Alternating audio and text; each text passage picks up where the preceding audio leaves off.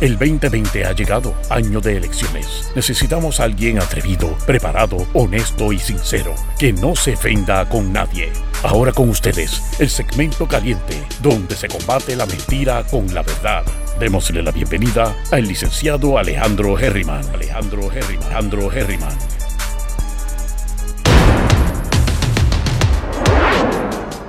Bienvenidos una vez más a Herriman TV, sesión 5 de la tarde y hoy estamos bien contentos porque tenemos otra entrevista y esta entrevista es una de esas entrevistas que yo estaba esperando hace tiempo, que no tenía idea de con quién tenía que hablar ni con quién le iba a hacer y tuve la oportunidad de que me presentaron a este recurso que sabe mucho del tema, muchísimo más que yo, así que eh, vamos aquí todos a aprender un poquito sobre el tema. Ustedes saben que yo siempre digo que la democracia no existe, que la democracia es lo que se puede aprobar en los tribunales, pero también la democracia es lo que tú vas a ejercer, ¿verdad? Cuando tú vas a, emitir un voto, y sabemos que dentro de lo que es Geriman TV, tenemos la sesión de o sección de elecciones 2020, que es traer a todos los candidatos que así entiendan y quieran pasar por aquí para que ustedes se eduquen, se informen, sepan las propuestas y emitan un voto inteligente he informado el 3 de noviembre, si es que es el 3 de noviembre que van a ser las elecciones, que hasta ahora pues siguen siendo el 3 de noviembre, serán en noviembre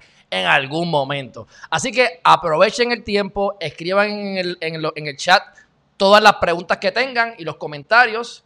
Y entonces vamos a darle la bienvenida al licenciado Nelson Rodríguez Vargas.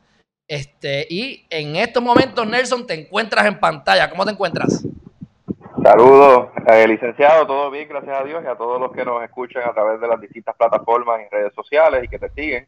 Este, estoy muy bien, una tarde tranquilita, así que trabajando como siempre, en la pandemia, o sin pandemia o con pandemia estamos trabajando. Pues seguro, hay que trabajar, si no nos aburrimos, y si nos aburrimos, entonces después empezamos a hacer maldades, así que tenemos que mantenernos siempre, mira, entretenidos. Primero que todo, te quiero dar las gracias por estar aquí, este, por tomar el tiempo.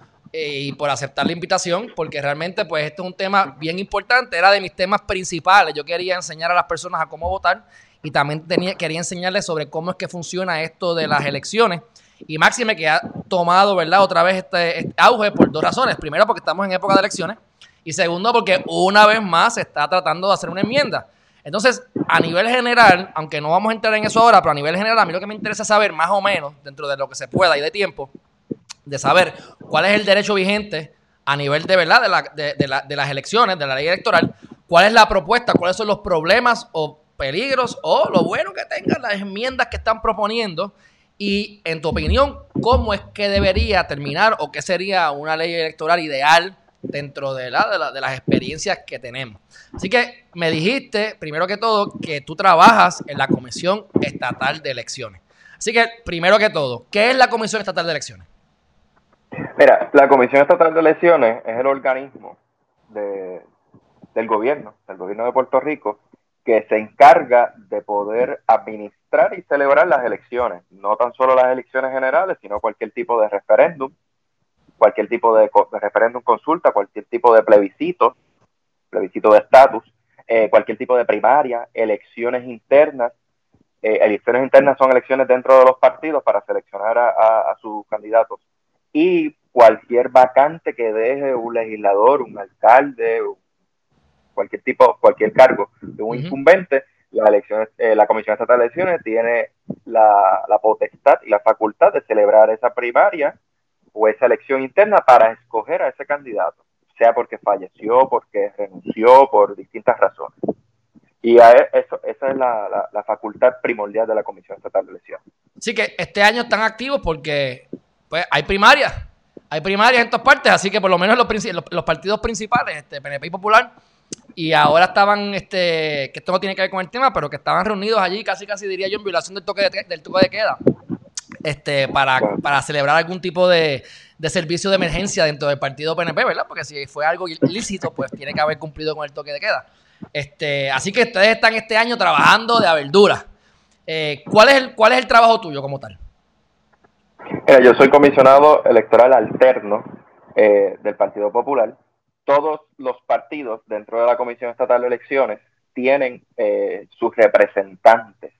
Si bien es cierto que representamos el interés público, también representamos a un partido. Es decir, el partido tiene ¿verdad? ojos dentro de la comisión de lo que está pasando, los reglamentos que se aprueban sobre las elecciones, los reglamentos sobre las primarias. Tiene un representante ahí adentro, igual que lo tienen todos los otros partidos, incluyendo a los candidatos independientes cuando hay algún tipo de controversia relacionado con su candidatura, también tienen eh, la potestad de, participar. De una manera distinta, ciertamente. Eh, la, representación va a depender de, distintos factores. Si tú eres un partido principal o eres un partido por petición. Un partido principal es un partido que quedó inscrito después de las elecciones generales, que sacó el más del 3% de los votos. Eh, de los votos para el ejemplo del PIB. Correcto. Ahora mismo tenemos tres partidos por petición. El Partido Independentista, el Partido Proyecto Dignidad y el Partido Movimiento Victoria Ciudadana. ¿El Proyecto Dignidad es una persona nada más o, tiene más gente ya? Porque yo cuando busqué hace un año o cuando se inscribió era una sola persona. ¿Sigue siendo una persona? No, bueno. Que tú sepas. más personas. O sea, o sea, te quiero decir una persona, te quiero decir, es una posición, yo nada más, ¿hay, algún candidato para, ese proyecto de dignidad? Sí, ellos tienen candidatos, tienen un candidato para la gobernación y van a tener ciertos candidatos, no, no para todas las posiciones, porque cada partido decide para qué posiciones va, a someter sus candidatos, pero sí, sí va a tener. Entonces, el trabajo tuyo durante los años o durante los meses es pues tener un ojo dentro del partido. Esto no tiene nada que ver con velar los votos. En el momento en que hay elecciones como tal, siempre hay observadores. O de alguna manera, no sé cómo ustedes le llaman, pero en ese caso no es, no es tu función. Tu función es más dentro de la comisión durante los meses que están trabajando. No, y organizar el partido a nivel electoral. Tú sabes, los funcionarios de colegio, que son personas voluntarias, eh, mm, la responsabilidad de nosotros es adiestrarla en cuáles son las reglas que van a, fungir dentro de la elección. Así que la responsabilidad de nosotros es, como nosotros le llamamos, train the trainer, porque obviamente no podemos eh, adiestrar a 22 mil funcionarios de colegio, pero entrenamos a otras personas que entrenan y así sucesivamente. Pero es adiestrarlo porque eh, el, Estado, el gobierno depende de que esos funcionarios de colegio eh, estén activos y estén adiestrados, aunque sean personas voluntarias, que hacen excelente trabajo y de verdad que son unos pilares en la democracia, sin duda alguna. Ok, este, y cuando tú hablas de organizar, lo que, ¿sabes? Es, organizarlo significa, y, vuelvo y repito, ¿verdad? Porque es que de verdad que no, conozco y es bueno porque así todos aprendemos juntos, incluyendo los que nos están viendo y a mí. Es organizar también a los observadores. Eso es parte de las funciones. Vas a tener a dos personas aquí, tres personas allá. Eso también es parte de lo que tú organizas. Correcto, sí, porque hay observadores, hay, hay distintos tipos de personas que están dentro de los colegios de votación o centros de votación como comúnmente se le llama. No tan solo son funcionarios de colegio, también son personas, son observadores, que observan que el proceso se haya, se haya llevado a cabo de forma correcta, que no haya habido ningún Que las cajas que aparezcan, por lo menos no sepan de dónde salieron. Exacto, y que los votos le hayan entrado ahí, que una persona no vote más de una vez, ese tipo de cosas. De hecho, también hay observadores internacionales. La Comisión Estatal de Elecciones invita a estas personas que representan los organismos electorales de otros países, en Latinoamérica, en Estados Unidos, y ellos vienen a, verlos, a ver el proceso y hacen informes para cómo mejorar el sistema electoral. O sea También nosotros hacemos lo mismo y participamos en otras elecciones. ¿Vienen aquí a aprender o vienen aquí también a que como a tipo fiscalización para que haya alguien un ente neutral? Ambas cosas. Ambas cosas, ok. Interesante. sí. Este, pues vamos entonces a hacer el recuento. ¿Cómo llegamos aquí? O sea, tenemos, esto se ha tratado de hacer en varias ocasiones. Este, ¿Qué es lo que está pasando? ¿Por? Porque, porque si tienes que adiestrar a la gente, lo primero que me viene a la mente es va a darte tiempo de adiestrar a la gente en un mes. Porque si esto lo van a enmendar y ponle que se apruebe no sé cuándo, es más, ponle que se apruebe mañana. Lo más rápido que no va a pasar, mañana. Ya estamos aquí, a casi junio. Junio, agosto, julio, agosto, septiembre, octubre, noviembre. Tú tienes ahí cuatro meses y pico, cinco meses para adiestrar al equipo, que adiestre al equipo y que a la misma vez, pues al pueblo de Puerto Rico de alguna forma tendrían que hacer anuncios. ¿Eso es posible? Cuatro meses para las elecciones, pero tenemos que hablar que faltan dos meses para las primarias. Exacto, peor, exacto. Ok. De los dos partidos principales. De ahí viene el principio. Mira, la ley electoral tal y como la conocemos ahora vino o se fundó de, una, de un consenso de todos los partidos políticos en el 1983. Aunque la ley ha sufrido sus cambios desde el 83 hasta el, hasta el presente, básicamente ha sido ese organismo que se fundó a través de el consenso de todos los partidos políticos que estaban en ese momento, que todos se pusieron de acuerdo a hacer un proyecto que pasara de líneas partidistas y nos pusiéramos de acuerdo. Eso pasó en el 83 y aunque se ha enmendado, no se ha reformado como, eh, como pretende hacerse ahora. Este cuatrenio eh, se ha pretendido eh, pasar el proyecto del Senado, el, proyecto del presidente del Senado, Tomás Rivera Chávez, el proyecto del Senado 1314, ha tratado ya en, en tres ocasiones de poder aprobarse y no ha sucedido. Solamente nos dieron una vista pública donde fuimos todos los partidos y candidatos independientes a deponer. Solamente hubo una vista pública, yo estuve presente. No ha habido ningún tipo de comité para poder eh, limpiar esas asperezas que tenemos y cosas que no estamos de, acuerdo. Eh, el proyecto una vez se, firmó en un por, por, por Cámara y Senado, tuvo un número de errores, errores ortográficos y no lo enviaron a la gobernadora. Ese fue el primer turno al bate. El segundo turno al bate se lo envían a la gobernadora, como pasó recientemente, y la gobernadora pone eh, unas objeciones específicamente en la cuestión del voto electrónico, que ya mismo vamos a entrar en ella, pero ciertamente el proyecto no es, no es enmendable. El proyecto para, para que se pueda aprobar, número uno, necesitamos tiempo. Y no se trata de tan solo enmendar el voto electrónico, es que tiene un sinnúmero de, de problemas. Y va, eso me lleva a la pregunta tuya principal. Es imposible poder prepararnos, no tan solo a los funcionarios de colegio, a los partidos, sino a que todo el pueblo entienda que en dos meses va a tener un nuevo sistema. Por eso es que en su momento, cuando, cuando en su momento la constitución se aprobó en el 52, eh, no aplicaron las reglas electorales, las reglas del juego democrático que estaban en la constitución hasta pasadas estas elecciones. Es decir, se aprueba la constitución y hay una ley electoral. No había. Y en la cláusula transitoria de la constitución, artículo 1 de sección 6, dice, no, no, espérate, todo lo que cambia el sistema electoral actual va a llevarse a cabo prospectivamente, es decir, en la próxima elección.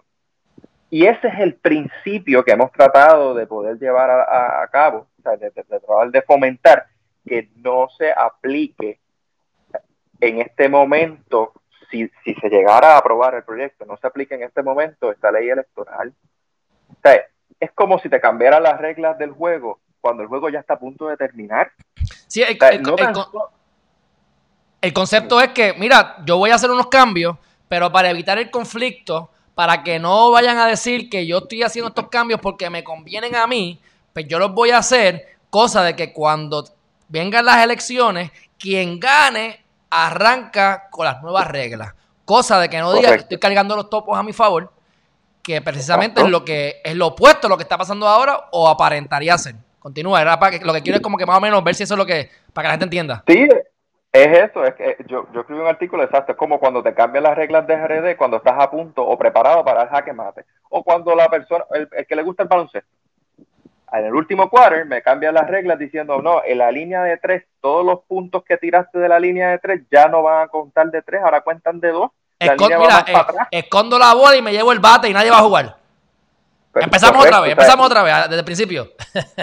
Exacto. Y, y, ese yo creo que es el principio más básico. Eh, eh, a diferencia de cualquier otra ley, la ley electoral siempre ha sido uso y costumbre, más allá de que es inconstitucional, uso y costumbre de jugar limpio y de que todos los sectores de la sociedad estén de acuerdo.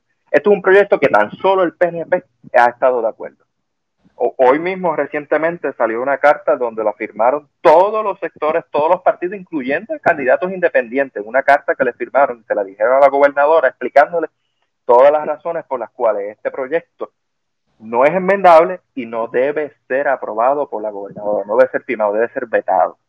Y ese es, el principio más básico, ese es el primer principio. Pero imagínate, estamos hablando de una, de una administración independientemente del color que sea, esta vez le tocó a los azules, que simple y sencillamente están, pues, oye, jugando, o sea, la ley electoral es importantísima, para mí es de lo más importante, pero tenemos que admitir que el Código Civil es más importante, porque rige más cosas. Y el Código Civil es un proyecto puramente de la delegación PNP. O sea que si tú estás teniendo una administración que literalmente están por partidos e ideologías, el segundo proyecto más importante, Constitución, y para mí, ¿verdad? Mi juicio, y Código Civil, y por ahí rapidito debajo viene la ley electoral, pues ¿qué va a ser de esta ley? Tú sabes. Este, me parece que, es el modus operandi, o sea que pues depende de lo que tiene que ocurrir lo que está pasando. Por eso es que hay este ramas del gobierno, así que pues nos toca a nosotros gritar y a, y a, y a cada cual hacer su trabajo. Ambas son muy importantes, de hecho. ¿Sabes por qué yo digo? Porque a mí me fascina la cuestión electoral. Las reglas democráticas que se escriben en las leyes electorales escogen las personas que escriben el Código Civil. Así que antes de que venga un código civil, tiene que haber un código electoral que ponga a las personas que escriben las barbaridades que están escribiendo en el código civil. Esa es la importancia de, la ley electoral. Es esa, es, así de grande. Y podemos, podemos hablar de ciertos eh, temas dentro de la ley electoral. Este, yo, uno de los que más eh, siempre o más peligroso yo encuentro es la del voto ausente y voto adelantado. ¿Por qué? Voy, voy a explicar. Mira, Existe una regla general, y esto todos las conocemos. Tú votas el día que te corresponde de forma presencial. Vas al colegio y votas. Esa es la regla general, eso todo el mundo la entiende. Ahora bien, existen, esa regla general, como toda regla general, tiene sus excepciones. Y es votar antes del día, lo que le llaman voto adelantado. Y hay unas categorías que si tú estás dentro de esas categorías puedes votar adelantado o puedes votar ausente. Ausente es que no estás en Puerto Rico y estás en Estados Unidos, por ejemplo, por una de las múltiples razones que hay ahí. Ese tipo de voto es el más vulnerable. ¿Por qué? Porque yo no estoy viendo a la persona. Ahí está incluyendo el voto ausente. Ahí, digo, el voto, este, el voto, el voto de, los, de los viejitos, encamados, perdón, está incluido ahí.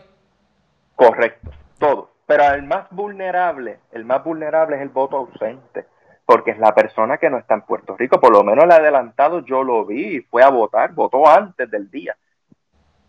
Y hay unas formas que nosotros garantizamos para que no haya doble votación, pero en el voto ausente la persona no la vemos, no la tocamos, no sabemos dónde está, que existe, si votó esa persona o otro votó por ella. Entonces, existen como unas 12, 13 categorías para tu votar ausente. Las más importantes siempre son los militares, eh, los estudiantes que se fueron eh, a estudiar y tienen, tienen eh, están pendientes de regresar a Puerto Rico, es decir, no han perdido su domicilio eh, está, por razones de trabajo, hay un sinnúmero de categorías. Este código pretende que no existan categorías. Este código pretende que toda persona, por el simple hecho de solicitarlo, pueda votar ausente. Es decir, torna, convierte la modalidad excepcional del voto ausente en la nueva norma. ¿Por qué? Pero, ¿y, puede, venir un, puede venir un alemán y votar? ¿O cómo es esto? Eh, exactamente, ese es el problema. Entonces, la, el propio proyecto dice, ah, bajo ninguna circunstancia tú puedes objetarlo. Oye, pero, pero es que tengo que requerirle, tengo que requerirle ciudadanía norteamericana, tengo que requerirle que sea mayor de 18 años, tengo que requerirle que esté domiciliado. ¿Cómo yo pruebo que esa persona en Alemania realmente está domiciliada en Puerto Rico para que pueda votar?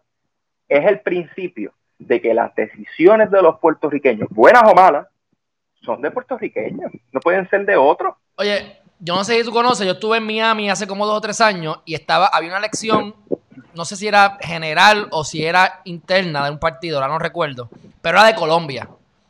Veo que estamos de la mano con ese, con ese, con ese pensar, pero no necesariamente es el de ellos, porque yo, decía, pero ¿cómo tú me vas a decir a mí que tú eres colombiana, llevas 40 años en Estados Unidos y estás votando por lo que pasa en Colombia y lo permiten? Pero pues, entonces es legal en otros países. Por lo menos no lo que venga un alemán y vote de Puerto Rico, pero sí que venga un puertorriqueño de los 5 millones que hay afuera. Que, que como los que están aquí en Geriman TV, yo, yo, yo creo que como el 50 o el 55% son puertorriqueños interesados en Puerto Rico que están afuera. Que están más interesados a veces que los mismos de aquí de Puerto Rico. Pero entonces, tú dices que, tu, que el principio de, la ley electoral como está, y como tú lo entiendes, es que si tú no estás en Puerto Rico, llevas más de seis meses fuera, tú no votas por Puerto Rico.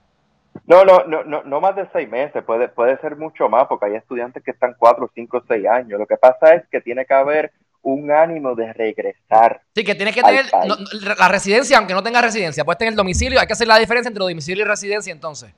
Porque tienes el domicilio, porque vuelves, pero residencia la perdiste porque después de los seis meses. Exacto, pero, pero, pero sigo domiciliado acá. Lo que pasa es que invita a que cualquier persona pueda votar. Entonces, me parece tan curioso que después del el huracán Irma y María, que se han ido casi 300 mil personas, eh, lo más importante sea flexibilizar el voto ausente de tal forma que todos puedan votar en Puerto Rico. Mira, yo no tengo ningún tipo de problema que si realmente la intención es buscar una categoría de personas que legítimamente estén domiciliadas en Puerto Rico y quieran darle el voto ausente, yo estoy a favor. De hecho, actualmente la ley electoral dispone que si todos los comisionados electorales se ponen de acuerdo por unanimidad, podemos añadir categorías. Si realmente queremos añadir una categoría, que me digan cuál es la categoría y le añadimos. Yo no quiero dejar que, yo no quiero dejar a nadie fuera de votar, independientemente simpaticen o no simpaticen con mi partido. Yo quiero que más personas voten, pero no puede ser so pretexto de que pongas la confiabilidad de nuestro sistema en jaque si algo, nuestro sistema puede mejorar, pero si algo hemos gozado de nuestro sistema a diferencia de otros países, es que confiamos en sus resultados, aunque no estemos de acuerdo, confiamos en los resultados. Siempre hay una que otra duda, pero en su vasta mayoría, el 99.9 de las personas confían que su voto fue contado tal y como se midió. Eso no se pone en duda. En países se, hay ciertos países que se derrama sangre por eso. Y en Puerto Rico por lo menos nos acostamos pensando de que sí, no hubo traqueteo con eso. ¿Por qué ponernos ahora a traquetear con esto, caramba? Ese es como el traqueteo de la, ese es como el traqueteo de las barras. Tú, te, tú tienes una barra, tú sabes que te van a robar. Es, es, inevitable. Tú vas a tener los mecanismos para mitigar el robo. Y que el robo sea suficientemente poco como para que yo pueda ganar chavos y no me afecte. Porque, oye, no, no, no me llegue a contestar para que no te metas en lío, pero ha encontrado cajas acá rato escondidas. Yo conozco gente, porque yo soy preguntón. Igual que estamos tú aquí ahora mismo hablando conmigo, así yo me meto a preguntar y, he creado buenas relaciones con mucha gente. Y yo sé de cajas de ambos partidos, que de repente, puff, desaparecieron o, aparecieron a las dos o tres semanas y pues, eh, olvídate, ¿qué vamos a hacer? Vamos a seguir para adelante, tú sabes. Así que yo digo que es mitigar, mitigar el daño, mitigar el daño. Ok, vamos a hacer la distinción. Me estás hablando de un tema del voto ausente, que es lo de las categorías. Eso, eso significa que tú dices, mira, hay X categorías. Mm, tu excusa es que tú quieres abrir estas categorías para que no dejes a nadie afuera. Yo te digo, hay unos mecanismos para abrir esas categorías. Si tú tienes, entiendes que hay un grupo que está siendo marginado, tú me lo dices y si hay un consenso, se añada. Pero no me, no me las vueltas a todo, porque entonces se, torna esto un, un revolú. Es más o menos lo que, lo que estás diciendo, ¿verdad? Sí, sí, eh, eh, estrictamente de eso se trata. Es eso, básicamente. Ok, entonces el otro tema de lo, de lo que son los votos es la cuestión del voto electrónico. ¿Tiene que ver con todo esto? Porque aquí entonces yo quiero ver tu opinión sobre esto, en el sentido de que sí. yo en teoría siempre apoyo todo lo que es tecnología, en principio, porque uno va a presumir que todo va a funcionar. Sabemos que no. Se gastan aquí 600 millones aproximadamente en tecnología anual y tenemos un ejemplo de Departamento del Trabajo que no sirve para nada o sea, que, se gastan probablemente 10 veces más de lo que se supone que se gasten y no funciona. Entonces, hay unos problemas que yo he visto y hay gente preocupada que me ha mandado, que llevan, que me, yo tengo uno que cada par de semanas me manda cosas. Y, es como en otros países se han robado las elecciones o los, eh, los problemas de seguridad que han habido. Así que la pregunta compuesta es la siguiente. ¿Tú estás de acuerdo con que hayan votos electrónicos sí o no, y de estarlo o no estarlo, ¿por qué? ¿Cuáles son los problemas? O, si es posible que eso se haga sin que se roben las elecciones. Mira, yo, yo soy pro tecnología también. O sea, yo, yo quisiera poder decirte que actualmente la tecnología que existe es suficientemente confiable para votar electrónico. Si fuera así, yo soy el primero que digo que instauremos un voto electrónico. Pero la experiencia de otros países y la tecnología que existe actualmente nos ha invitado a pensar de que no hay forma, no hay tecnología actual que sea lo suficientemente confiable. Y esto, mira, a las elecciones del 2000, las elecciones presidenciales del 2000, George Bush versus Al Gore. O sea, el informe, el informe de... de ¿Habla de, Florida o habla de otra cosa? Sí, sí, sí, ese mismo, las elecciones de... El informe de Mueller y el informe del Senado de, eh, mencionó que los, en los 50 estados hubo problemas de, de hackeo de las máquinas de voto electrónico. Caramba, mira, actualmente hay proyectos billonarios, proyectos billonarios para que se comience a eliminar todo lo relacionado al voto electrónico en Estados Unidos. Y no hablamos de Rusia. Y no hablemos de Rusia. Y otro, y no hablemos de República Dominicana recientemente, que tuvieron que cancelar una elección en Iowa, las primarias de, eh, presidenciales en Iowa. hay, un sinnúmero de, ejemplos y varios este, institutos de tecnología, de ingeniería y ciencias en Estados Unidos han escrito tanto a la gobernadora como a la Comisión Estatal de Elecciones el riesgo que conlleva e implantar un, eh, un proyecto de voto electrónico. No son confiables. El día que lo sean, yo voy a ser el primero que, me, que voy a estar a favor, sin duda. Muy diferente lo que quiero decir a los que me están escuchando, muy diferente es el sistema que tenemos ahora. El sistema que tenemos ahora no es de voto electrónico, voto por internet, es de escrutinio, es decir, de escrutar, de, de contar. La papeleta la tenemos en la mano y la marcamos, pero va a ser una máquina la que la va a contar y, la, y esos resultados no se van a enviar por internet. Son resultados que en un chip se van a, conglomerar esos resultados y vamos a tener también el, lo que le llaman la doctrina el paper trace. Paper trace es que supongamos que las máquinas no sirvan. Supongamos que el chip que, se vaya hablando no Que se vaya a la luz. Hubo un apagón completo. Tenemos la papeleta para corroborar que los resultados son los que la gente hizo, bueno o malo. Ese es el principio. Entonces, por eso es que eh, eh, el problema del voto electrónico no, no, no, nos genera esa desconfianza y se lo genera a todo el mundo. Entonces la gobernadora ahora da para atrás porque, según la fuente, pues ha habido un friendly reminder de los del norte. Ah, entonces ahora sí va, va a detenerlo. Por supuesto, no, no queremos que no queremos que al otro día bastantes problemas hemos tenido en Puerto Rico en este cuatrenio. No queremos añadirle que al otro día, noviembre 4, tengamos el revolú de que no sabemos quién va a ser nuestro gobernante. Y tenemos peleas en los tribunales y, impugnaciones. yo creo que, que, eso no es lo que, lo que estamos buscando. Ok, entonces, este... ¿Qué tú crees que va a pasar? Yo creo que la gobernadora va a eliminar lo del voto electrónico y va a firmar la, propuesta. actualmente se devolvió a la Cámara y al Senado, le van a hacer unas enmiendas cosméticas para poder acallar o tratar de silenciar a ciertos sectores, eliminando lo del voto electrónico, y la van a firmar tal y como está. ¿Y después? ¿Qué va a pasar? ¿Qué, vamos, qué, hay que hacer? ¿Enuarnos en el frente del Capitolio? ¿Qué, cuál, ¿Qué es lo que procede?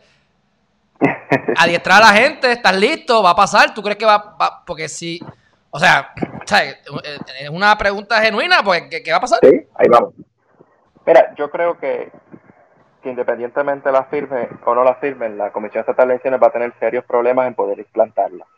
una cosa es firmarla, se ve bien bonito. Pero implantarla, número uno, sin dinero. Es, es un, es de conocimiento general que la Comisión Estatal de Elecciones tiene un cuarto de su presupuesto para poder llevar a cabo las elecciones. Para colmo. Para colmo. Entonces, el propósito de la reforma es bajar los costos. Le añade, le añades costos con todo lo, que tiene que ver con la tecnología a dos meses de las elecciones.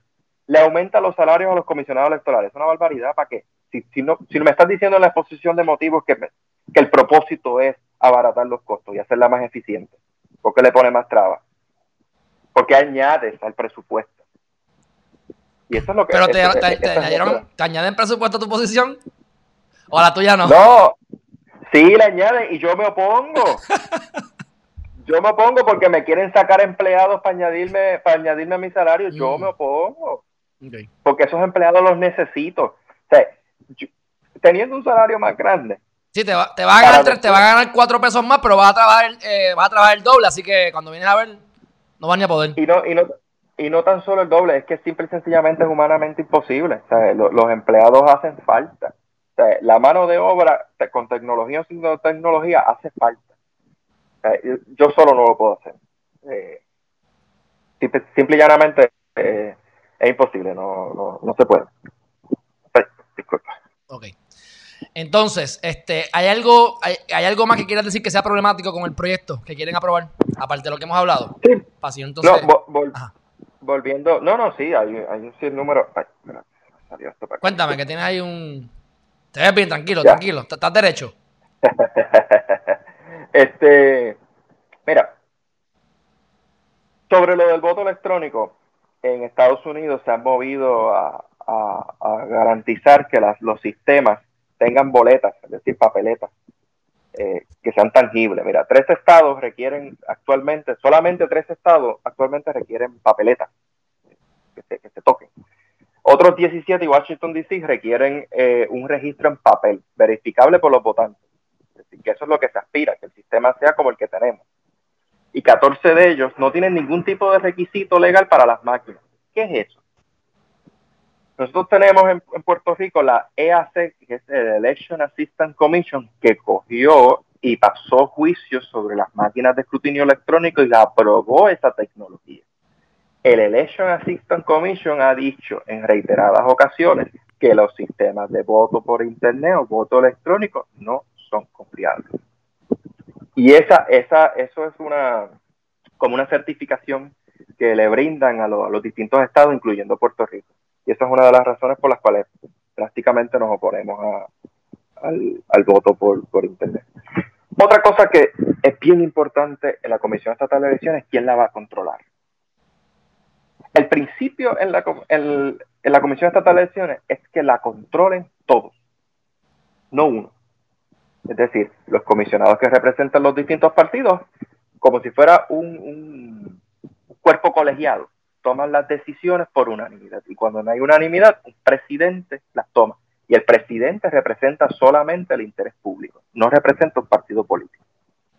Mira lo que pretende hacer esta reforma. Pretende darle el poder al partido que más votos íntegros saque. En las últimas cuatro elecciones, independientemente del partido que gane la elección, los votos íntegros los ha tenido en su vasta mayoría el Partido Nuevo Progresista. Mira qué casualidad. Bueno, la fanaticada más fuerte son ellos, porque los, los populares, tú sabes que son, que vienen y van y cogen de todos lados y se separan y vuelven. Los, los, PNP son soldaditos de, de, mira, fila ahí, ping, ping, ping, ping. Mira, y yo no, y yo no quiero, y, mi, intención no es hablar mal de los votos ínteros. Yo creo que el voto íntero es un voto. No, déjame, déjame eso a mí, déjame eso a mí. Si yo todos los días, oye, yo sé que aquí critico eso. Aquí queremos enseñar a la gente a que haga lo que les dé la gana.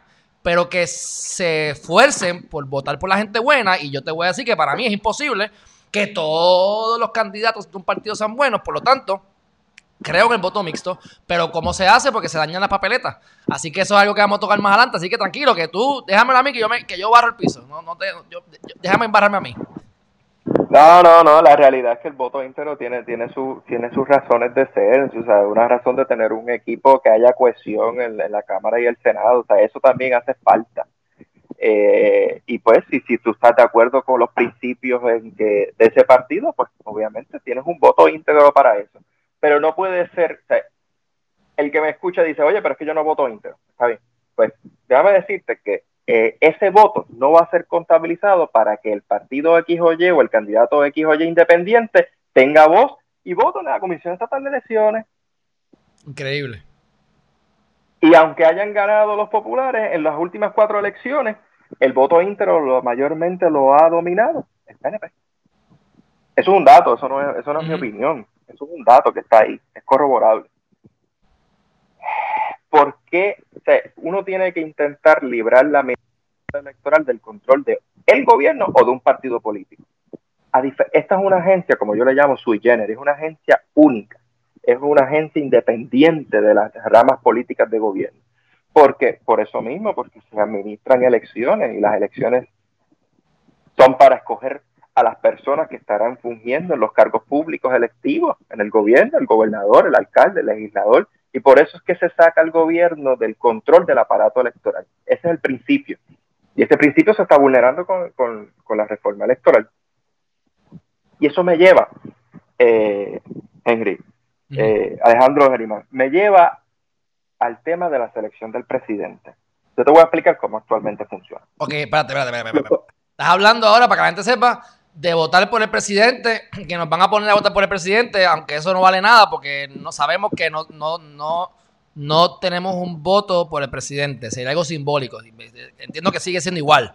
Así que esto es que va a haber otra papeleta más ahora para que digamos si vamos a votar por Trump, que me imagino que estos son empujados por los demócratas, me lo estoy inventando por lógica nada más, porque obviamente pues aquí no queremos votar por Trump, supuestamente a nivel público la gente dice, así que pues sería un voto para ayudar a los demócratas. Me equivoco, me lo estoy inventando de la manga, pero es para que la gente entienda y para que me corrobore.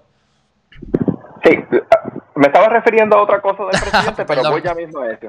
No, no, me estaba refiriendo a la selección del presidente de la Comisión Estatal de Elecciones. Ah, yo me vi un viaje porque eso lo tenemos en... Pero no, pero yo voy, voy para ahí, voy para ahí, voy para ahí, que eso, que eso está bueno. Eh, los comisionados electorales los seleccionan quién? Los partidos políticos. Y el presidente los selecciona los mismos comisionados de los distintos partidos. Se ponen de acuerdo y seleccionan un presidente. Y si no, los selecciona la Cámara y el Senado. Actualmente el proyecto pretende que el presidente de la Comisión Estatal de Elecciones los seleccione el pleno de los jueces del Tribunal Supremo de Puerto Rico. Eso, sin darle ningún tipo de matiz político, eso nada más viola la cláusula de separación de poderes. Y es inconstitucional, de hecho hay un caso que se llama Buckley versus Valeo, que se resolvió en Estados Unidos en el 76, casi el 80 aproximadamente. Tiene que ver sobre otras cosas, sobre campañas políticas, pero en esencia resuelve que en aquel momento era el Federal Election Commission, eh, eran varios los, los presidentes de esa junta, dos los seleccionaba el presidente del Senado, dos la Cámara y dos el presidente de Estados Unidos, y Buckley versus Valeo resolvió que eso es inconstitucional porque viola la cláusula de separación de poderes. Eso se pretende hacer en la reforma electoral actual. Sí, que todavía peor, porque entonces, ¿qué pasaría? Para ponerlo bien loco, para ponerlo aquí a lo que pudiese pasar, pues entonces, eh, ganó el PNP, todos los PNP ganaron, no ganó ningún popular. Entonces de repente vienen los populares y llegan y se meten ahí y demandan. Y se establece que es inconstitucional la reforma este, electoral. ¿Qué va a pasar? Ya pasó en noviembre 3, ya ganaron. ¿Cómo vamos a hacer otras elecciones? Digo, no, no, no, no tienes que saber porque esto no, existe, pero es una posibilidad, ¿no? Claro. Sí, es una posibilidad. O que se impugne antes, también es una posibilidad. Ah, que sería lo correcto, vamos, sería lo correcto. Si no, se le fue el avión, exacto, de acuerdo. Pero ahora yendo a lo que me estabas diciendo, eh, sobre las papeletas. Actualmente, el, todo el que me escucha dice, oye, cuando yo voy a las elecciones generales, a mí me dan tres papeletas. Me dan la papeleta municipal para el alcalde, me dan la papeleta legislativa, Cámara y Senado, tanto por distrito como por acumulación, y me dan la papeleta de la gobernación. Esta vez vamos a tener cinco papeletas, no tres. no se va a votar en una, pero vamos a votar en cinco, está bueno. Eso aumenta drásticamente los costos, pero vamos a, yo creo que a la más, a la más, a la más absurda de todas ellas. Vamos a la papeleta para votar por el presidente de Estados Unidos. Y el que me escucha dice, oye, pero en Puerto Rico yo no puedo votar por el presidente de Estados Unidos, ¿cómo yo puedo hacer eso? Pues mire, eso, tiene, eso, no tiene otro, eso no tiene otro nombre que no sea PNP, perdóname. Digo, no estoy aquí, ¿verdad? Pero es que, es que, es, que, es, que, es, obvio. Eso se ve, la, apesta a 10 cuadras. No hay que saber mucho de, derecho ni nada. Todo el que vive en Puerto Rico no puede votar por el presidente de Estados Unidos. Solamente pueden votar los estados debidamente admitidos por el Congreso. Ese es el principio, eso lo sabe todo el mundo. Pero la ley dice, es la ley la ley 12 del 2018, si no me equivoco, dispone que es un voto simbólico para llevar el mensaje de que los puertorriqueños queremos votar por el presidente y estar en igualdad de condiciones y todo, todo eso. ¿Qué pasó? En el 2000, Igartúa versus, Estado, eh, versus United States y eh, el caso de Baigali versus Comisión Estatal de Elecciones, eh, dispuso que era inconstitucional. Es decir, esta no es la primera vez que sucede esa ley. También sucedió en el 2000, en aquel momento era la ley 403 o algo así, del 2000, y se impugnó a los tribunales y efectivamente se declaró que ese tipo de papeleta, ese tipo de ley es inconstitucional. ¿Por qué? Porque no hay un interés, no hay interés público apremiante. Ciertamente el resultado es simbólico, el resultado no va a tener ningún tipo de efecto. Así que ¿Qué se viola también, además de, de, lo que le acabo de explicar? Que los fondos públicos son para fines públicos. Y eso está en la Constitución, la sección 9, artículo 6 de la Constitución. Así que si no hay un interés público que estemos salvaguardando con esa papeleta, porque la papeleta es simbólica y no va a tener ningún tipo de efecto, es inconstitucional. Y ya eso se resolvió. Eh, ¿Cuál es el efecto? Pues más, va a ser más costoso. No es que si tienes una cuarta parte del presupuesto y le vas a meter más papeletas ahora, pues vas a tener una cuarta parte del presupuesto, pero vas a tener que gastarte el doble, por decir tu número, puede ser más, que antes. Pues es algo que también no cuadra numéricamente, ¿no? 2 más 2 es 4. No, no, no, no, por supuesto. Es, es, aumentar, es aumentar el costo en algo que no va a tener ningún tipo de efecto. Por eso es que yo le llamo eh, el voto simbólico por el presidente de Estados Unidos. Eh, no podemos gastar millones de pesos por un simbolismo y por un simbolismo como ese que ya se resolvió. No, no es algo que estamos, no es algo que estamos interpretando tú y yo y oye, vamos a ver si esta papeleta va a tener ningún efecto. Es que ya fue resuelto tanto por los tribunales de Puerto Rico como por los tribunales en Estados Unidos. Queremos que queremos un Lamborghini, así que lo que van a hacer es que nos van a montar, nos van a poner un PlayStation y vamos a jugar el jueguito como si estuviésemos en Lamborghini, para que nos creamos que andamos en el Lamborghini, pero realmente pues cuando se acabe el juego pues nos vamos para casa y, ahí dejamos el Lamborghini porque era un juego, es un juego de embuste. Exacto, eso, eso es un carro alquilado, no va a ser tuyo nunca. Exacto. sí, es una utopía, es una utopía es, una utopía. Para algunos, ¿verdad? Para mí no es ninguna utopía, para mí es un absurdo. Y yo no quiero votar por el presidente de Estados Unidos tampoco, pero volviendo, volviendo al tema, ya llevo cuatro papeletas, falta una más, es que no, se ha acabado, son cinco papeletas. Pues la quinta papeleta ahora, recientemente, el fin de semana pasado, la gobernadora convirtió en ley eh, la famosa ley del plebiscito. Y uno dice, oye, otro plebiscito más. Yo quiero recordarle que nos escuchan que este sería el sexto plebiscito que vamos a celebrar en Puerto Rico en menos de 53 años. El sexto plebiscito. 1967, el primer plebiscito, ganó el Estado Libre Asociado. 1993, también ganó el Estado Libre Asociado. En 1998, eh, impugnamos, el Partido Popular impugnó ese plebiscito porque había eliminado eh, la opción del Estado. No vengan a meter otra columna ahora en el sí o no. ¿Es sí o no? No vengan a meter otra columna. y le metimos la columna de ninguna de las anteriores y en efecto ganó esa columna. Pero ¿qué pasó en el 2012? En el 2012 se eh, legisla un plebiscito el día de las elecciones, el día de las elecciones, donde le preguntaba que si estaba de acuerdo con la condición, eh, de, ¿cómo es? La condición de estatus territorial. el Estado Libre Asociado Soberano, algo así no era. ¿O eso no, La primera era una pregunta. No, eh, son dos preguntas. La primera era, ¿estás de acuerdo con el estatus el estatus actual? Exacto. Y todo el mundo no. Lógico. Pienso yo. Y todo el mundo, todo el mundo que no, porque obviamente le están haciendo la pregunta de, una forma eh, despectiva. Y las próximas preguntas eran, pues estabilidad, independencia o libre asociación en un pacto ahí de independencia, pero mantenía la palabra independencia. Pues en efecto, eh, la, la, estadidad gana, claro, si no contamos las demás opciones, es decir, si contamos la opción de la libre asociación, de la independencia y de todas las personas que votaron por mantener el estatus actual, pues hubiésemos llegado a la conclusión que la estadía no ganó. Pero para efectos de la contabilización de, en la Comisión Estatal de Elecciones, pues la estadía dice que ganó. No obstante, aunque haya ganado, eh, en Estados Unidos no han creído el cuento de que, de que ganó porque obviamente hay mucho tipo de, incertidumbre en la forma en que se hizo mira, la Mira, perdona que te interrumpa. Estados Unidos no quiere que seamos Estado, si no ya fuéramos Estado. O sea, ellos van a, eh, los, populares van a hacer cualquier, van a hacer cualquier estupidez y, el, y los gringos van a decir, ah, por ahí se van a agarrar. Porque es que si ellos quisieran que fuéramos Estado, fuéramos Estado. Tú, debes saber que de la manera en que estamos estructurados, si nos hacemos Estado, tendríamos más poder político que, las, que, que Connecticut, que es uno de, los, de las 13 colonias fundadoras, rebeldes, que se independizaron de Inglaterra. Y van a venir estos indios en taparrabo a tener más representación que nosotros en el Congreso. Eso no va a pasar. Pero, pero bueno, continúa ahí, discúlpame, que quería sacármelo del pecho.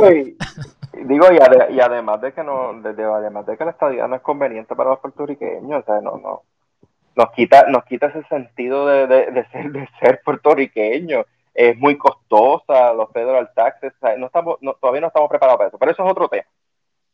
Vamos al 2017, porque es que todavía no había terminado. El 2017.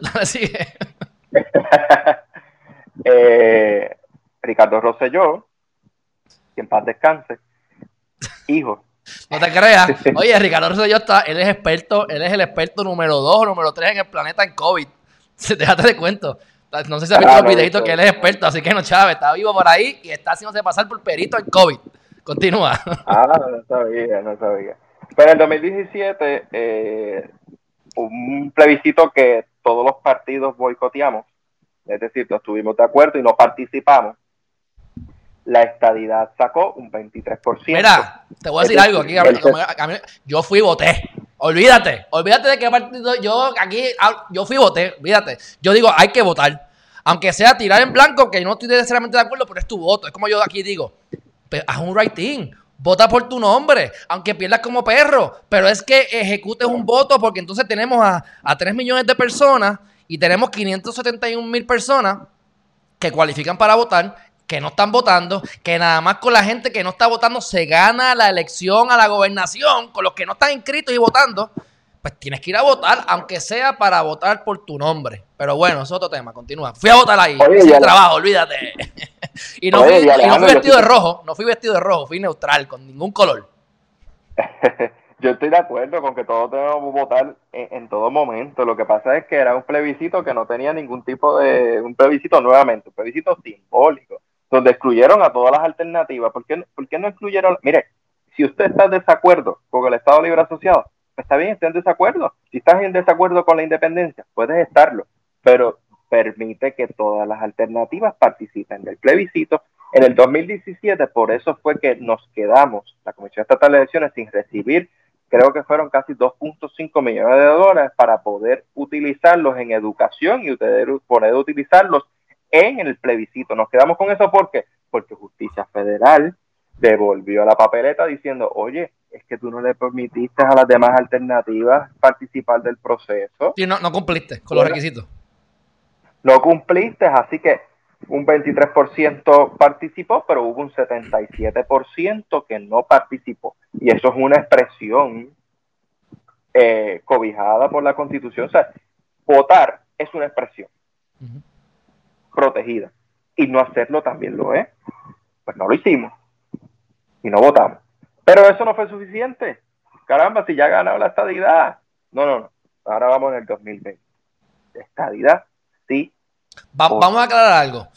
Aquí la gente está diciendo, no, que es ese plebiscito, que gasta el chavo, que eso no sirve, que...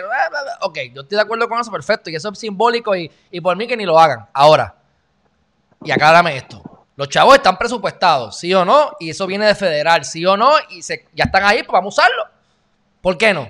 ¿Eso es cierto o, están buscando un presupuesto adicional del sitio donde no hay para hacer esto? Bueno, hay un presupuesto que sí, que es la ley eh, 113-76, la ley pública en Estados Unidos, que si nosotros cumplimos con ciertos requisitos, eh, creo que son casi 2.5 millones de dólares para educación y para poder trabajar con el plebiscito. Pero vuelvo y vuelvo y repito, si cumplimos. En el 2017 no cumplimos y por eso no pudimos tener esos fondos. O sea que en otras palabras, y me corrige, es que tú los gastas de los fondos de Puerto Rico con la expectativa de que los vas a recuperar. Porque si ya los gastaste, si, si, te dijeron, ah, ya lo hiciste el plebiscito y no cumpliste, no te los voy a dar. ¿Qué significa eso? ¿Que ya los gastaste y no te los van a reembolsar? ¿O es que nunca los pudiste gastar, nunca te los dieron? No, en el 2017 nunca nos los dieron. ¿Y los gastamos? No cumplimos. No, no los gastamos. No, gastamos fondos estatales. Por eso, de eso hablo que como quiera, pero, pero no federales. Pero que, pudiese ocurrir en esta ocasión, que, que aunque sean fondos federales, si no cumplimos, los vas a gastar estatales, como quiera. O sea, que, como los Gracias. Ah, ok, pues eso es importante saberlo. Está bien, ok. Está bien, continúa, disculpa. Es, eh, eh, eh, decir, que para, para Puerto Rico no depende para celebrar el plebiscito de que Justicia Federal, el Congreso de Estados Unidos, nos, nos pase ese dinero no, depende de eso, lo podemos celebrar como quiera. Claro, vamos a gastar más dinero, por supuesto. Por, otro plebiscito simbólico que no va a tener ningún tipo de efecto. y, ese es el problema, ¿verdad? Sería el sexto plebiscito, menos de 56 años, pero hay un problema más grande todavía. Utilizar el plebiscito para poder inducir y seducir a ese sector estadista que no está muy contento con el PNP. Mira qué cosa. Es que es que es real, es una estás jugando con el plebiscito, una estrategia electoral. Ok, déjame explicar esto. Lo que está diciendo el licenciado es que yo, yo soy PNP, estoy molesto con esta gente, no sirven.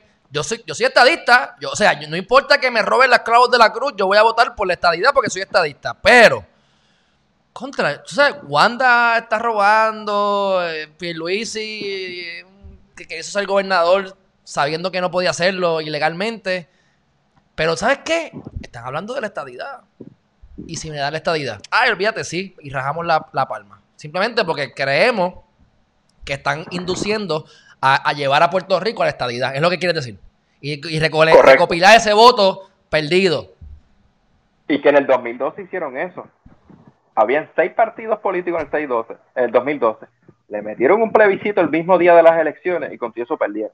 Así que la estrategia, yo no entiendo por qué vuelven a hacer lo mismo la utilizan como una carnada para que esos estadistas que están molestos con el PNP los lleven a las urnas el mismo día de las elecciones. Mira, eso no, eso no es, eso no es serio. O sea, eso no es un proceso serio. Tú no mezclas el asunto, un asunto tan, tan serio como el estatus con la administración del gobierno, porque eso es lo que se escoge. Nosotros escogemos administradores para poder administrar tanto la Cámara y el Senado, los municipios y la gobernación, ah, y la comisaría residente y esa es la forma que se quiere, esa, ese es el ardid, ese es el juego que queremos, que, que quieren el, Partido Nuevo Progresista utilizar. Ciertamente no les ha dado resultados, pero lo van a repetir. Este. Pues entonces, estamos ahora, vamos a tener en la papeleta municipal, la papeleta estatal, la de gobernador, la de plebiscito sí o no y la del voto simbólico. Son las cinco. Cinco papeletas, por desgracia. ok. Entonces, vamos a darle rewind el cassette y hablar de la parte que a mí me gusta. A ver si se puede hablar. Ahora mismo la queja, eh, Eliezer Molina, candidato a la gobernación independiente, demandó a la Comisión Estatal de Elecciones y ganó como han ganado todos los que han demandado. Así que eso dice mucho de, la, de la ley actual. Olvídate de la que quieren poner. Bueno, Ahora, Alex Torres, otro candidato a Senado por Independiente, sé que también demandó. Ambos los he tenido aquí en el programa, así que estoy al tanto de eso y de la demanda. La de Alex todavía no ha pasado nada. Pero ¿por qué se dan estas demandas? Para que la gente que no esté escuchando. Bueno, porque entonces tú tienes que, a, los que están en partido les requieren 8 mil votos para la gobernación, pero si tú eres independiente te requieren 20 mil y eso lo puedes explicar tú. Y entonces ellos, dicen, yo no conseguí las 20 mil, o como dicen, yo no las quise conseguir. Y yo, mira, pescado, si yo las puedo conseguir, yo las consigo, aunque, aunque me queje y demande igual. Pero bueno, no las conseguí y entonces demando. Y entonces el, tribunal dice, mira, sí, este, esto está mal. Así que entre los, con los 8 mil votos como a todos los demás candidatos. Eso para mí siempre ha sido preocupante y en principio, antes de que saliera todo esto de las enmiendas PNP y toda esta cuestión, yo he tenido mis problemas con la ley electoral precisamente porque no favorecen a, los que quieran entrar fuera de un partido. ¿Me puedes explicar sobre eso? Si eso tú estás de acuerdo con que sea por los partidos, si no estás de acuerdo, este, que por cierto, aquí te estoy yo. yo entrevisté a Batia y a Aníbal. Y a los dos se lo pregunté. Ellos estaban, ellos estaban a favor de que, de que, de verdad, estaban a favor de que, de que se enmendara eso de los partidos, que me estaba bien raro ese comentario. Pero bueno, me alegro que me hayan dicho eso, aunque sea de embuste, a lo mejor es verdad. Este, pero ¿cuál es tu opinión sobre eso? ¿Y eso se debe mejorar o no?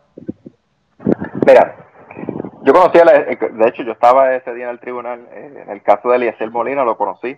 Ah, perfecto. persona. Este, y sí, nosotros, nosotros le dimos la mano en ese caso. No sé si te lo comentó, pero te lo debió haber comentado. Pero tú dices que, le diste. espera, espera, espera, espera, espera, espera. Tú dices que le diste la mano. ¿Cómo que le diste la mano? ¿Tenía no, ¿Tiene derecho por ley o tú le diste la mano? No nos opusimos a, a sus reclamos. ¿Y se podían oponer? Claro, eso es lo que dispone la ley. Ok, pues dale. Nosotros no nos opusimos. Pero mira, mira la diferencia. Voy a tratar de explicar por qué, el por qué se les requiere a uno una cantidad y otros otra cantidad. Los candidatos que corren por un partido ya tienen la, el apoyo electoral probado el apoyo electoral probado de ese partido, que cuatrenio tras cuatrenio sigue sacando cierta cantidad de votos, que cuatrenio tras cuatrenio ha tenido una estructura, así que sí, está probado la, que ha tenido ese apoyo del, del sector, desde todos los sectores de la sociedad, es decir, del pueblo. El candidato independiente no tiene ese apoyo. No lo sabemos si lo va a tener. Por eso es que se le requiere una cantidad más grande de endoso, porque, porque toda persona que entra a la papeleta son fondos públicos los que se gastan. No puede ser una papeleta para cualquier persona, tiene que ser para personas que sí cuenten con un apoyo mínimo necesario. Así que por eso es el juego de las cuantías. Yo entiendo que tiene que ser una cuantía más razonable. Y el Partido Popular así lo ha expresado. Pero no es que no se les requiera. Se le tiene que requerir porque son fondos públicos. El acceso a la papeleta son fondos públicos, así que no puede ser cualquiera. En el caso del movimiento Victoria Ciudadana, que son un partido nuevo, pues entonces ellos no cuentan con ese apoyo probado. Ellos Sí, pero tienen que, tienen que recoger endosos el partido como tal para poder inscribir.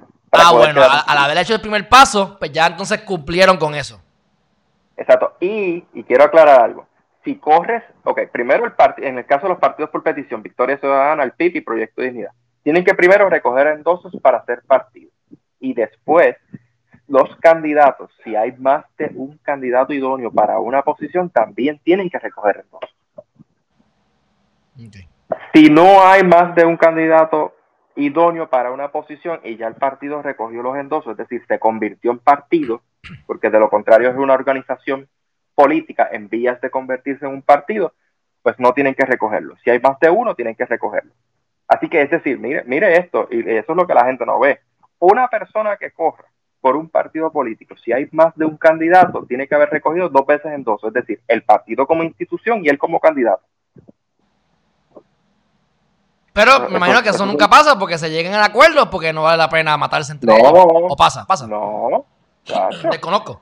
Ahora, actualmente el Partido Popular, eh, muchísimos candidatos tuvieron que recoger endosos y el Partido Nuevo Progresista también, por eso es que vamos a primaria. Mm, de hecho, los candidatos a la gobernación tuvieron que recoger endosos. Incluso, aunque cuentan con el apoyo de un partido ya, de una estructura. Oye, ve acá, esta respuesta yo creo que la sé, pero tú me dices, cómo un candidato o candidata, y está pasado con ambos partidos, pero vamos a hablar de lo último, que fue con Wanda, que no era política y no era candidata, ¿cómo tú puedes conseguir 8 mil votos en dos horas o tres horas? ¿Cómo se hace eso? Yo no sé cómo. O sea. ah, ¿no, no, quieres decir o, o, no, o no puedes decir o no sabes? Le, tú los contaste, los votos están ahí, porque la, la, la, la certificaron. Sí, pero en el caso de los endosos de los partidos, el Partido Popular no recogió, o sea, no pasó juicio sobre los endosos del PNP. Solamente, solamente certificó que llegaron. Es decir, juntas de balance de distintos partidos, PNP Popular, PIP y los otros partidos, Partido eh, Movimiento Victoria Ciudadana y Proyecto de Unidad, dicen, ok, llegaron esta cierta cantidad de endosos, yo certifico que llegaron esta cierta cantidad. Ahora, quien pasa juicio de que esos endosos sean reales, pues solamente el PNP internamente. Así que yo no puedo dar fe de que se recogieron, de que esos endosos, esos 8000 endosos en que se recogieron en dos o tres horas son válidos. A mí lo que me dijeron es, pues la respuesta que yo, que yo, que yo considero que es la respuesta, pues lo que me dijeron es que tú vas cogiendo y como la papeleta no te pone fecha o algo así.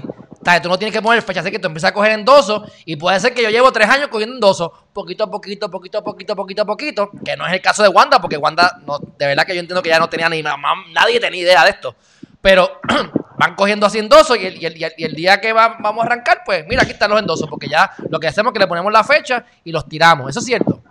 O estos son... Esto es fraude. no, pues claro, claro. No es que me... Pero, ok, pues dale, lo que me puedas contestar, ¿eso ha pasado? ¿O no sabe? Yo desconozco. Dentro de mi partido no, Está bien, está bien, está bien. Eso fue esos chismes pasillos que me dieron a mí. Está bien, vamos a dejarlo ahí. Es que no, no, no. Realmente yo no puedo saber si, si, dentro del PNP lo hicieron de esa forma. O sea, yo puedo decir que dentro de mi partido, si hubiese algún tipo de endoso fraudulento, se le iba a devolver y se iba a denunciar. Okay. Dentro del PNP no sé cómo, no sé cómo lo hicieron. Pues entonces, ¿la papeleta tiene la fecha? ¿O, no tiene fecha de cuando tú coges el endoso? No hay fecha. No, o sea, la papeleta no lo dejan. Ok, estoy hablando mal, estoy hablando mal. Vamos a, vamos a rewind. El papel donde tú tienes los endosos. Este es el. Alguien votó por mí aquí. Alguien quiere que yo. Esta papeleta, ¿tiene la fecha de cuándo se hizo ese endoso? Tiene que ponerle la fecha. Sí, ok, ok, está bien. Tiene que poner la fecha. Ah, y tiene que firmar la persona. Porque se va a ver si hay una firma incompatible también. En un sistema electrónico, la firma. tiene que ser un elector. Así que si ese, para ser elector tú tienes que haber firmado y tener tu tarjeta electoral y ahí está tu firma. Eso se va a ver, tengo el endoso de Alejandro y tengo la pantalla mirando si realmente esa firma es compatible o no con ese endoso de Alejandro. Mm. Así funciona. Esa es la práctica. Oye, y que, tú sepas, si es que puedes saber, ¿has visto algún movimiento que parezca como que hay gente que está este, inscribiéndose, más gente? ¿Se ve más movimiento que otros años o se ve igual? No, ya, ya se acabó el proceso de inscribirse. Ya, ¿Y, qué pasó? Pues tenemos cinco partidos actualmente. Sí, pero la gente para votar, los, electores como, como yo, que tienen que... ah, ok, ok. A eso me refiero. Sí, no, no, ha, habido el mismo, el mismo, básicamente, eh, el mismo ánimo en sí en inscribirse. De hecho, Puerto Rico es una de las jurisdicciones en Estados Unidos que más participación electoral tiene. Eso es una realidad. Sí, eso es un dato. ¿Qué mal les va entonces a los gringos entonces? Sí, nosotros votamos más que, Claro, yo no puedo decir... Ciertamente, a través de los años, cada día en Puerto Rico la gente vota menos. Eso es verdad. No obstante, seguimos teniendo la mayor participación en comparación por cada 100.000 votantes, en comparación con los 50 estados, nosotros seguimos teniendo la mayor participación. Sí, de, de los votos hábiles, tenemos más votos que los demás. De los votantes hábiles siguen yendo a votar más cantidad de personas en comparación con la misma cantidad de electores que en los 50 estados. Pero que tú sepas, este año no ha habido nuevos, nuevos, nuevos inscritos, o sea, suficiente, como que, ponle que hace cuatro años habían 100 y este año hay 100 más, o hay 500, o hay 50, hay más o hay menos. Actualmente, es más o menos igual, igual. actualmente tenemos casi 2.3 millones de personas inscritas para votar. Y no votan, no, no llegamos a un millón, ¿verdad? O sí, llegamos, no llegamos a un millón, ¿o sí? Sí, pasamos, pasamos del ¿Sí? ¿De la gente que votó? Correcto. Bueno, por lo menos, pero sigue siendo un 50%, pero está bien. Vamos a ver. Ok. Este, bueno, pues yo creo que ya yo por lo menos, no, no sé, déjame ver si hay alguna otra pregunta, si tienes algo más que decir sobre alguna cosa particular, por lo menos las preocupaciones mías y una de las mayores era lo que quería discutir contigo de los votos, este, de los independientes. ¿Algo más?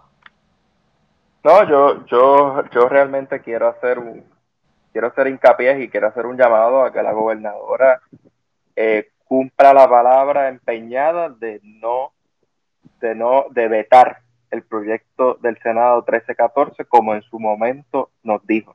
Ella le dijo al pueblo que si era un proyecto que no contaba con el aval de todos los sectores de la sociedad, tanto partidos políticos como candidatos independientes, ella no lo iba a firmar. Pregunta, ¿cuándo ella dijo eso? ¿Te acuerdas? Ave María, ahora mismo la fecha no Ok, pero está bien. La pregunta es, ¿antes de noviembre o después de noviembre de 2019? ¿No te acuerdas? No, no recuerdo ahora mismo, pero, pero prometo que cuando se acabe el programa te voy a enviar los recortes y las Sí, porque, porque hay que ver, ¿verdad? Porque obviamente ella no era candidata, ella no era política, ella lo más que... Digo, esto es mi opinión, no es tu opinión, ¿verdad? Para yo coger la caca, pero los embustes son bárbaros. O sea, yo digo, esos son, son embustes corroborables, corroborados reiteradamente. O sea que ella es la de profesión. Digo, si mi memoria no me falla, si mi memoria no me falla, ya ella eh, había dicho que iba a ser candidata. Ok, ah, bueno. Pero tengo que corroborar los datos de la fecha, pero estoy casi 100% seguro que sí, que lo había dicho. Ok. Así que esperemos que ponga la acción en la palabra empeñada. Lo que pasa es que, oye, si yo fuera ella, pensando yo acá, aunque sea PNP, aunque me convenga, aunque todo lo que sea, si eso puede ser impugnado en los tribunales, yo como persona diría contra, pero es que estoy creando una disyuntiva o un, un ¿cómo es? Cuando hay una inseguridad jurídica increíble que no como quiera no garantiza que yo voy a poderme aprovechar de esa, oportunidad. Y a lo mejor yo gano Porque aquí la gente no piensa y pues votan al garete y tengo a los indios en fila, PNP que son íntegros, que la data lo dice, como tú dices, que son, que son los que votan más íntegros, pues yo puedo ganar. ¿Para qué me voy a arriesgar a que vengan y me impugnen eso en los tribunales y perdamos? O sea que yo creo que como quiera está para su interés. ¿Cómo? Por una razón bien sencilla. Ajá. Ella va a primaria. ok. Ella, hello. Sí. ¿Te fuiste? No. Me oye, aquí está. Fue a primaria, Ah, la goberna la, la, la, razón por la cual yo entiendo que ella la va a firmar, a pesar de todo lo que hemos hablado, oh. es que ella va a primaria. Y el corazón del rollo del partido no se va a echar en contra al proyecto de Tomás Rivera Chat, que es el presidente del partido. Acuérdate que antes de las elecciones ella tiene que ganar primaria. Y dentro de su partido va a tener un grave problema, dentro de su hueste, dentro de la estructura de los PNP de que no firme eso. Es, un, es, una, es una movida política, simplemente. No, y ahora ya salió a reducir que hay, que hay eh, amigos de Rivera Chats o personas de su oficina que están ya en Fortaleza. O sea que ya se ha, ya se ya, se ha visto esta mezcla, ya se ha visto este enlace, este pacto estratégico entre Dios y el diablo, porque ahora son amigos, ¿verdad? Pero... Por, e, por eso digo que es momento, es momento de que ella pruebe su liderato, tú sabes. Yo creo que es momento de que, de que actúe por el bien común, aunque le pueda costar políticamente dentro de su partido. Está bien. Eso va a mis utópicos. Pero está bien, me gusta, me gusta. Eso, es lo correcto. Vamos a ver qué pasa. Pero yo le, yo, le, yo, le, yo le he dado un seguimiento a Wanda Vázquez que tú no tienes idea, desde que era fiscal. Ah, y, más cuando fue después de secretaria de justicia. Así que ya yo la conozco como si como si la conociera, porque realmente no la conozco en persona, pero como si la conociera, porque la he estado estudiando, así que. Nada, político. Yo no, yo no confío, yo no confío, pero ese es el llamado, tenemos que hacer el llamado. Yo no confío, yo creo que ella la va a firmar. Pero no es lo correcto, o sea, no es lo correcto por el bien del pueblo, no es lo correcto, ¿sabes? La democracia es un estilo de vida, en la, en la democracia hay todo, o sea, desde que tú te levantas, desde que tú hablas, desde que tú caminas, o sea, todo, e, e, el estilo democrático es un estilo de vida, así que tú estás realmente haciendo bien diferente o estás avalando la posibilidad de un fraude en todo en tu vida. O sea, el código electoral toca todas las instancias de tu vida igual que el código civil. Todas todas, todas, todas, todas. Esos son los que vamos a seleccionar para que hagan, eh, los que están, los que se seleccionaron en el 2016 son los que están haciendo el Código Civil de ahora. Así de importante es el Código Electoral. Bueno, pues licenciado Nelson Rodríguez Vargas, gracias por estar con nosotros. Yo te agradezco un montón el tiempo que nos has brindado. Ya te chavaste porque tengo tu celular, así que igual que tú me puedes llamar cuando quieras, te voy a molestar más adelante porque este tema es sumamente importante este año. por lo menos, este, ¿verdad? Pudimos aclarar las dudas que tenía hasta hoy, pero como esto no se ha aprobado todavía, si se aprueba o no se aprueba, algo va a pasar. Por algún lado vamos a tener que, terminar, así que sería pertinente más adelante volver a reunirnos para, de acuerdo a lo que pase, pues discutirlo y que la gente pues sepa esto antes de que vayamos a votar en noviembre. Claro que sí, cuenta con, cuenta con eso, tiene, tiene el compromiso. Este, un placer y a todos los que nos hayan visto, que espero que haya aclarado la mayor cantidad de sus dudas, si no, pues estoy a sus órdenes. Pues te lo agradezco un montón, un fuerte abrazo, gracias por la disposición y te llamo ahorita y cuadramos entonces para agradecértelo personalmente nuevamente. ¿Te me cuida? Gracias, cuídate, cuídate Alejandro. Igual, igual, igual. Bueno, mi gente, ya ustedes vieron que es la que hay aquí. Este, cuéntenme, cuéntenme, ¿qué les pareció? Oye, estos PNP son, no se quieren para nada. Y yo digo estos PNP porque yo no me. Igual que diría estos populares y estos todos, pues yo no pertenezco a ninguno. Lo más rojo que tengo es esto y esto en rojo, esto es como chinita. Es que está, por cierto, mira para allá, estas, camisas están nítidas. Regalitos de mi mamá de cumpleaños. Así que eh, él tiene su postura sobre lo de los votos. Está cool, no hay problema. Este, está, hay, siempre hay una lógica detrás de todo. Sigo pensando que yo le quiero dar más oportunidades a los candidatos eh, emergentes que no están en partido, pues precisamente porque pues como los partidos no, para mí no han hecho su trabajo eh, ni, al 50%, ¿verdad? Pues tengo esta percepción ahora. Pero obviamente yo invito a que ustedes voten por su conciencia y yo haré lo mismo. Este, y si es rajar la pava o rajar la palma, pues, y si quieren rajar la cabeza, pues rájense. La, cabeza es tuya, no es mía. Rájatela, tu problema. Aquí venimos a por lo menos a, orientarlos a ustedes y ustedes que hagan lo que les dé la gana. Así que son cinco papeletas. Si no saben votar con una, pues van a tener que votar en cinco papeletas por el presidente. Y mira, y por lo menos yo sé ya que Ángel Cordero, que me está diciendo Happy Verde aquí tres días más tarde, este, dijo Trump 2020. Viste, yo sé, es que, es que aquí hablamos mal de Trump, pero cuando, cuando conectamos con nuestro corazón, hay un montón de derechistas, republicanos, trompistas, y no lo quieren admitir. Hablen claro, hablen claro. Pero bueno, este. Eh, votaríamos por el presidente simbólicamente, me parece una estupidez. Porque es como yo dije ahorita. O sea, el, partido, los PNP históricamente han hecho cosas que no le han convenido a Puerto Rico en ocasiones simplemente porque quieren actuar como Estados Unidos. Y lo, hablamos con lo de, las, lo de las cuestiones de, las millas de, tierra. O sea, las millas de agua. ¿Qué le pertenece al Estado? ¿Qué le pertenece a las aguas internacionales? En los estados es una cosa, en los territorios es otra. Y nosotros en otros, creo que eso fue Carlos Romero Barceló, pues se acogió a lo que era de los estados, aunque era más restrictivo, simple y sencillamente porque quería ser como los estados. ¿Ves? Es como esto. Vamos a votar por el presidente. ¿Para qué si tú no vales nada? Nosotros no valemos nada para, el voto del presidente.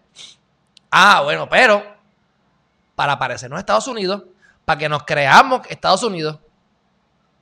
Mira, y esto lo voy a decir de nuevo. Y este, el ejemplo perfecto es la reforma laboral. en principio, yo estoy de acuerdo con la reforma laboral. En principio, yo estoy de acuerdo con que yo como patrón pueda votar a los empleados cuando me dé la gana. Como pasa en Estados Unidos, mayormente. Estoy de acuerdo con eso. Yo como patrono no quiero tener que tener estos chupópteros aquí. Si no trabajas, vete. Pero ¿por qué eso no se puede hacer en Puerto Rico? Porque el mercado laboral es diferente. Geográficamente vivimos en una isla. Geográficamente tenemos menos espacio las oportunidades son más escasas, nos guste o no nos guste. Eh, la, la, la, ¿cómo es? la venta y la compra, intercambio de mercado. El mercado este es más difícil porque es por barco y por avión, no por carro ni por camión. Se endurecen, encarecen. O sea, es diferente. Por lo tanto, aunque yo en principio estoy de acuerdo con cómo se trabaja en Florida, con las casas, y cómo se trabaja en Florida con, con, con los trabajos, sigo estando de acuerdo como lo trabajan en las casas y que está en Puerto Rico, más a favor de los que son dueños de propiedades que los inquilinos, pero eso es mi, mi forma de verlo, no importa, eso es otra cosa. Pero a nivel laboral no podemos compararnos con Estados Unidos porque geográficamente somos diferentes. O sea, el llamado a los PNP, y no a cualquier PNP, a los que rajan la palma, a los que son unos indios de fila, los que son, mira, esos son la gente que uno quiere para Herriman TV, que no importa qué, van a votar por ti. Les escupen la cara, los, los, orina y te votan por ti como quieran. Pues a esa gente, que se eduquen, que analicen, no porque lo hacen en Estados Unidos. O sea, yo puedo ser a favor, yo puedo ser estadista, yo puedo estar a favor. Vamos a suponer que yo soy estadista. Vamos a suponer que yo quiero que gane el PNP. Vamos a suponer que yo quiero votar por Trump. Si todo eso fuera cierto, como quiera, estoy en contra de la reforma laboral porque somos una isla y no somos un estado a nivel geográfico. Así que volvemos a lo mismo. Tenemos que abrir la mente y si estás de acuerdo con algo, tienes que ver, este algo en Puerto Rico me funciona. O sea, a mí me encanta este abrigo. Este abrigo es bello. Este abrigo es lo mejor para la nieve. Este abrigo eh, o sea, me da un, calentoncito, es cómodo, me encanta. Es más, puedo esconder a la jeva mía aquí, nadie se va a dar cuenta en público. Porque este, este es un abrigo, olvídate, de primera clase. Y entonces, porque eso lo hacen en Estados Unidos, allá en, en Michigan, en casa de Michelle, que está nevando desde mayo. ¿Significa que yo quiero ese abrigo en Puerto Rico? No, porque en Puerto Rico hace calor. Aquí yo quiero estar en chancletas, en pantalón corto y en manga corta te puedes meter el abrigo por el joyete. Así que si los americanos usan el abrigo porque hace frío allá, no significa que yo estoy a favor o en contra de Estados Unidos porque quiera o no quiera el abrigo. Vamos a ponernos el abrigo para morirnos de calor, para que creamos que estamos en Michigan. Es lo mismo. Es la misma aberración que estoy diciendo. Es exactamente la mentalidad de estos jóvenes. Así que mi gente, dicho todo esto, dice Sandra Ramos por aquí, felicito al licenciado Rodríguez Vargas por la excelente orientación sobre el nuevo código electoral y al licenciado Herriman por atender los temas que realmente importan. Puerto Rico tiene el deber de informarse. Si no, perderemos la democracia y tendremos con el PNP una dictadura de derecha. Ahí, hermanazo, saludo. Bueno, dicho todo eso, un fuerte abrazo. María entendió mi argumento del abrigo en Michigan. Así que un fuerte abrazo. Espero que les haya gustado esta entrevista. Me parece que estos son temas de suma, suma importancia. Si a ustedes les ha gustado este video, favor de compartirlo por todas partes. Este, suscríbanse a Geriman TV, por supuesto. Eh, compártalo con toda la gente que ustedes sepan, con todas las personas que sean hábiles para votar, para que se eduquen sobre cómo es que funciona esto y que se inscriban para votar si no lo han hecho. Y si por alguna extraña razón este video no te ha gustado, lamento decirte dos cosas, que tienes que abrir la mente y que te suscribas.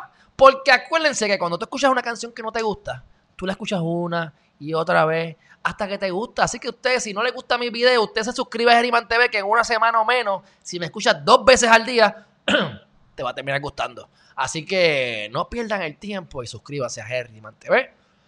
Tengo aquí una tonza por qué. Oye, por cierto, ustedes vieron mi recorte nuevo con mi cicatriz y todo. Chequense esto antes de irme. Miren lo que hice. Yo bien aburrido, como no tengo nada que hacer con mi vida. Miren lo que hice. No sé si ustedes se metieron en mis redes y lo vieron, pero mira, mira, mira, mira esto, mira esto. ¡Ah! Miren eso. La de arriba a la izquierda. Eh, así estaba esta mañana en mi live. La de abajo para parecer, qué sé yo, para parecer, qué sé yo, un hillbilly de allá. Me falta el rabo de moco atrás, que me lo corté, para parecer todo un trailer trash. Después, entonces, pues tengo aquí abajo a la izquierda como me veía con mi trailer trash look. Y después, mira cómo me quedó al final. Así que mira cómo estoy. Me afeité por el lado y no me toqué la parte de arriba. Así que no sé, estas cosas extrañas que me estoy haciendo últimamente. Pues estoy perdiendo la cordura con esto de la pandemia. Así que, que estoy loco, estoy loco sí, pero pues, ¿quién quiere ser normal? Si lo normal, ¿qué es loco? Anormal, pues déjenme loco y anormal, porque si lo normal es lo que hay en la calle, yo quiero ser anormal y quiero ser loco. Así que, mi gente, un fuerte abrazo. Este. Ah, ya Yoli me dijo algo de recortito. ¡Ay! No sabe que a mí me gusta. Ah, y no me están viendo atrás. Atrás, atrás puede ser que haya unos chivitos ahí que no se vean, pero como estoy de frente, pues no importa. Pues mi gente, un fuerte abrazo y nos vemos entonces mañana a las 8 de la mañana sin falta. Bye bye.